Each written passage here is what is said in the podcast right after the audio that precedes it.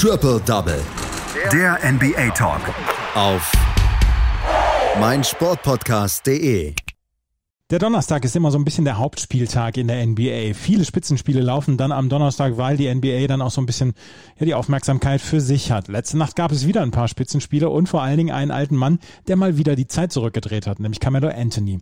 Über das Spiel der Portland Trailblazers und über weitere Spiele spreche ich wieder mit einem unserer Experten hier bei meinsportpodcast.de und Triple Double. Heute ist es Patrick Rebin. Hallo Patrick.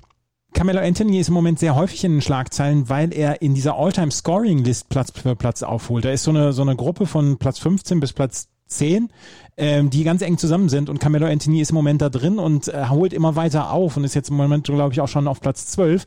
Aber letzte Nacht ist er in die Schlagzeilen geraten, weil er einfach mal im vierten Viertel für die Portland Trailblazers übernommen hat.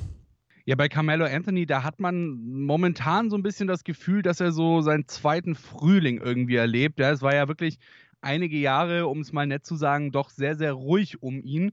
Und ähm, jetzt ist er so seit ein bis zwei Jahren ähm, wieder irgendwie zurück auf dem Dampfer. Und du hast es gesagt, jetzt die letzte Nacht zeigte genau das nämlich auch, denn nicht nur Damian Lillard, der sorgte mit seinen 30 Punkten für den Sieg der Portland Trailblazers gegen die Philadelphia 76ers, auch Carmelo Anthony zeigte nochmal so ein bisschen, was noch in ihm steckt und legte ein Season High mit 24 Punkten auf. Ähm, und ja, Sixers Coach Doc Rivers, der sagte nach dem Spiel dann, wenn Carmelo es einmal laufen lässt, dann ist er immer noch äh, Carmelo und daran hat er uns vergangene Nacht erinnert.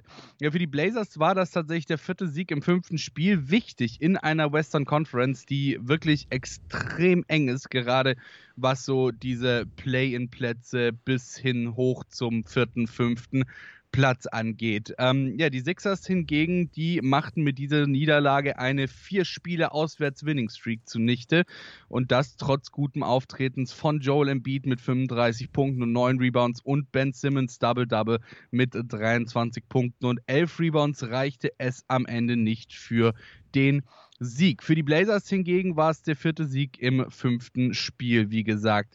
Die Sixers, die hatten in letzter Zeit tatsächlich sechs aus sieben gewonnen und auch in dieser Zeit die einzige Niederlage gegen die Portland Trailblazers kassiert. Das Spiel war an sich ziemlich ausgeglichen. Beide Teams führten, gaben die Führung dann immer mal wieder ab. Am Ende sah es ziemlich gut aus. Für einen Sieg der Sixers doch Carmelo Anthony, der brachte den Blazers dann mit drei Dreiern in Folge die Führung und ein paar Jumpshots auf 108 zu 101. Doch auch das stoppte die Sixers noch nicht, die nämlich dank Seth Currys Pull-Up-Jumper und Ben Simmons Layup noch einmal auf 108 zu 107 ranzogen. Tobias Harris glich das Spiel dann bei 109 beide aus aber Gary Trent Jr. und Damian Lillard holten die Führung dann auch gleich wieder zurück. 114 zu 109 mit einer Minute 15 noch auf der Uhr. Embiid Pull-Up-Shot, Seth Curry Dreier, wieder 114 beide. Mello durfte an die Linie, ver verwandelte beide und Robert Covingtons Inbound Pass Deflection und Steal mit Lillards Freiwürfen danach taten den Rest und so kam am Ende dann ein Sieg für die Portland Trailblazers bei rum. Enes Kanter, der musste das Spiel im zweiten Viertel verlassen, nachdem er von einem Teammate im Kopf getroffen wurde, konnte dann allerdings genäht in der zweiten Hälfte wieder auf den Court zurückkehren. Und Doc Rivers, der war nach dem letzten Einwurf mit der Deflection von äh, Robert Covington sehr selbstkritisch. Er sagte nach dem Spiel dazu, ich denke, ich hätte ein besseres Play laufen lassen können. Wir können mal darüber sprechen, dass, ähm, äh, dass Carmelo Anthony im Moment so ähm, in dieser Liste nach oben durchgeht, was die All-Time-Scoring-List angeht. Er ist so ein bisschen der Unverstandene der Liga und vielleicht auch der Unvollendete in der Liga, aber dass er seit 20 Jahren Leistung bringt, das, das kann man, glaube ich, gar nicht hoch genug ansetzen, oder?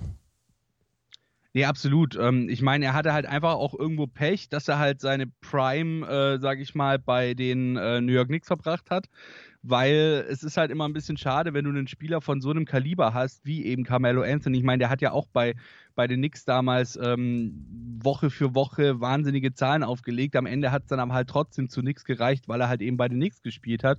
Und ähm, dementsprechend, ja, kann, kann, also er kann einem schon irgendwo so ein bisschen leid tun. Aber gut, ähm, das ist halt ja der Fluch und der Segen der NBA. Ja, natürlich, aber also um, ich glaube, um Carmelo Anthony müssen wir uns keine Sorgen machen. Der hat, der hat ganz gut verdient in seiner Karriere, hat gute Leistungen gebracht und hat für Denver damals ja auch äh, schon richtig geile Leistungen gebracht. Also um den müssen wir uns, glaube ich, keine Sorgen machen. Das ist richtig, aber trotzdem ist er halt wirklich ein Spieler, den man irgendwie, selbst wenn man jetzt kein Fan von ihm ist oder kein Fan der Knicks ist oder von welchem Team auch immer, wo er gerade spielt, aber trotzdem ist das irgendwie ein Spieler, dem man schon auch so ein bisschen seinen Ring wünschen oder zumindest gönnen würde. Absolut, absolut. Portland gewinnt aber gegen die Philadelphia 76ers mit 118 zu 114. Wir können mal auf die Tabelle gucken.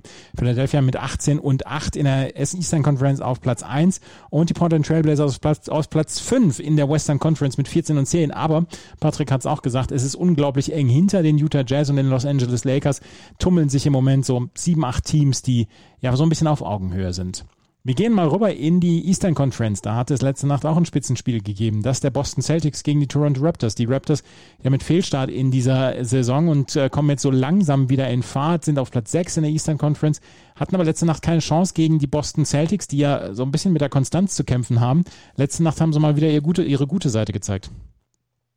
Ja, absolut. Und vor allem haben sie auch gezeigt, dass sie sehr, sehr, sehr, sehr variabel sind in dem, wie sie ihre Spiele laufen. Denn ich meine, sie sind ja mit Jason Tatum und Jalen Brown an der Spitze ohnehin ein sehr junges Team. Vergangene Nacht waren es dann allerdings tatsächlich die noch jüngeren, die gegen die Raptors für Wirbel sorgten. Sammy Ojeley hatte ein Career High von 24 Punkten und insgesamt sechs Dreiern und Rookie Peyton Pritchard, der konnte 20 Punkte und ebenfalls sechs Dreier auflegen. Die Celtics, die lagen tatsächlich das gesamte Spiel über nie zurück und hatten ein Season High mit 20 Dreiern. Jalen Brown, der schaffte es trotzdem zu einem Double-Double mit 12 Punkten, 10 Assists und auch Kemba Walker zeigte mit seinen 21 Punkten mal wieder eine wirklich ordentliche Partie. Brown und Tatum, die waren hauptsächlich äh, in diesem Spiel dafür da, die gegnerische Defense zu verwirren, sich frei zu laufen und so die Aufmerksamkeit der Defensive der, Rap, äh, der der, Toronto Raptors auf sich zu ziehen um, und dadurch auch letzten Endes Space für ihre Teammates zu kreieren. Das äh, klappte auch soweit so gut. Ojeley sagte nach dem Spiel, ähm, sie schaffen es, das Spiel zu beeinflussen, egal ob sie scoren oder nicht. Und außerdem, äh, dass sie ja alle irgendwo mitrissen in diesem Spiel. Im vierten Viertel schafften es die Raptors dann nochmal ranzukommen äh, und einen 15-Punkte-Rückstand, den sie über das Spiel angesammelt hatten, auf 5 Punkte schmelzen zu lassen. Die Celtics unbeeindruckt davon legten im Anschluss äh, daran jedoch ein einen 15 und 5 Run aufbrachten, das Spiel so routiniert zu Ende, wie sie es begonnen hatten. Die Raptors, die mussten ohne OG Ananobi ran. Topscorer war Kyle Lowry mit 24 Punkten, gefolgt von Pascal Siakam mit 23 Punkten. Defensiv, da ließen die Celtics tatsächlich keinen einzigen Second Chance Point für die Raptors zu, die im Ganzen auch nur drei offensive Rebounds abgreifen konnten. Und ähm, Celtics Head Coach Brad Stevens, der war mit der Leistung seines Teams nach dem Spiel dann voll auch zufrieden. Die Raptors hingegen, die müssen zusehen, dass sie die Dreier defensiv nicht einreißen lassen, denn bereits gegen die Atlanta Hawks fingen sie sich eine mehr als 50-prozentige äh, Dreierquote und auch Boston stand am Ende des Spiels bei 51,3 Prozent von jenseits der 3 in der Quote. Allerdings muss man den Raptors dann hierbei auch ein bisschen zugute halten, dass sie es äh, tatsächlich geschafft haben, sich nach einem 2 und 8 Start mittlerweile wieder couragiert Richtung der Punkt 500 gekämpft zu haben und Anschluss auch so an die Spitzengruppe knüpfen konnten. Aber die Boston Celtics, da können wir festhalten, so richtig konstant sind sie nach wie vor nicht, oder?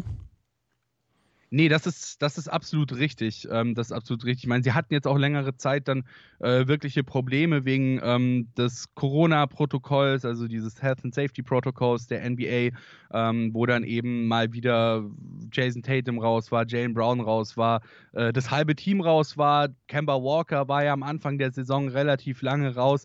Ähm, ich denke mal, die müssen sich auch einfach nochmal ein bisschen einspielen. Aber sie haben ja gerade auch eben durch Peyton Pritchard ähm, der sich ja in dieser Saison auch wirklich schon sehr, sehr gut gezeigt hat. Ähm, auch sehr, sehr schöne Hilfe von ihrem Rookie. Die Boston Celtics gewinnen gegen die Toronto Raptors. Und jetzt kommen wir zum Team mit den wunderbarsten Trikots der Liga im Moment. Die Miami Heat, die haben bei den Houston Rockets mit 101 zu 94 gewonnen. Und ähm, ich hoffe, du widersprichst mir dann nicht. Dieser Miami Weiß-Look, der ist, der ist super. Miami Vice ist immer ein Highlight, immer. Ich meine, sie sehen zwar tendenziell immer gleich aus, ja, es ist ja immer so die gleiche Farbkombination, aber trotzdem ist es immer wieder was anderes und sieht immer wieder geil aus. Irgendwie auch ähm, der Chord, wenn er in diesem Miami Vice Look gestaltet ist, äh, ist einfach genial. Also muss man ihn ja lassen. Absolut. Und dann und, sind sie auch noch erfolgreich. Ja, sie sind auch noch erfolgreich, du hast recht. Sie gewinnen trotz einem schlechten Einstand am Ende dann dank eines starken dritten Viertels und eines überragenden Jimmy Butlers. Der legte nämlich vergangene Nacht ein Triple-Double mit 27 Punkten, 10 Rebounds und 10 Assists auf und verhalf seinem Team dann so zum Sieg. Damit endete keine der beiden Serien tatsächlich. Die Heat holten sich nämlich den vierten Sieg in Folge. Für Houston war es die vierte Niederlage in Folge. Und auch Bam Adebayo war kurz davor, ein Triple-Double zu erreichen. Er konnte 10 Punkte, 13 Rebounds und 8 Assists verbuchen, wurde dann allerdings kurz vor Ende der Partie ausgefault. Die Heat, die lagen nach der ersten Halbzeit mit 13 Punkten hinten, kamen dann allerdings stark aus der Pause und verschafften sich so unter anderem äh, mit einem 12 und 0 Run im dritten Viertel einen wirklich ordentlichen Vorsprung. Der sollte allerdings vorerst noch nicht genug sein, denn die Rockets, die schafften es im vierten Viertel dann wieder zu dominieren und kamen noch einmal gefährlich nah ran. 97 zu 94, weniger als eine Minute noch auf der Uhr. Am Ende waren es dann die vier Freiwürfe, die Miami den Sieg sicherten und die Rockets hinter sich ließen. Bei Houston waren es tatsächlich John Wall und Eric Gordon mit jeweils 17 Punkten. Die beiden Topscorer, DeMarcus Cousins, hatte mit 16 Punkten und 11 Rebounds ebenfalls ein Double-Double. Kurz vor dem Spiel wurde dem Team dann noch eröffnet, dass Tyler Hero aufgrund des Health and Safety Protocols nicht mitspielen darf und äh, das ist auch noch nicht ganz geklärt. Aufgrund welchen Vorfalls er nicht mitspielen darf, gibt er ja theoretisch drei Szenarien. Ein Test ist unklar, er ist positiv getestet worden oder er ist eben irgendwie durch diese Daten, die dieses äh, Tracing gesammelt hat, dieses Contract Tracing gesammelt hat, ähm, in Kontakt mit einer infizierten Person oder in Kontakt mit einer Person mit ungenauem Test gekommen. Also ähm, es gibt sehr, sehr viele Möglichkeiten, wie man aufgrund dieses Health and Safety Protocols raus sein kann. Und es war auch noch noch nicht ganz sicher, ob er dann den Flug nach Salt Lake City zu den Utah Jazz antreten wird. Ähm, das wird sich dann noch zeigen. Wir werden sehen. Die Miami Heat gewinnen auf jeden Fall bei den Houston Rockets mit 101 zu 94. Wir haben noch ein paar weitere Spiele gehabt in der NBA in der letzten Nacht und die gerade im Schnelldurchlauf. Die Indiana Pacers gewinnen bei den Detroit Pistons mit 111 zu 95. Domantas Sabonis mit 26 Punkten, 8 Rebounds, 8 Assists. Die Golden State Warriors gewinnen gegen die ähm, Orlando Magic mit 14 zu 12, äh, 14 zu 12, 111 zu 105. Stephen Curry mit 40 Punkten, vor allen Dingen mit 10 Dreiern. Und das ist das 17. Spiel in seiner Karriere, dass er ähm, 10 Dreier in einem Spiel geworfen hat. Er hat mal wieder alles getroffen und die nächsten fünf auf dieser Liste haben zusammen 16 Spiele gehabt mit 10 Dreiern insgesamt. Also er spielt in einer ganz anderen Liga von außen. Das waren die Ergebnisse aus der letzten Nacht. Das war Patrick Rebin mit seinen Einschätzungen zu diesen NBA-Spielen. Danke, Patrick. Sehr gerne. Triple Double. Der NBA Talk. Auf meinsportpodcast.de.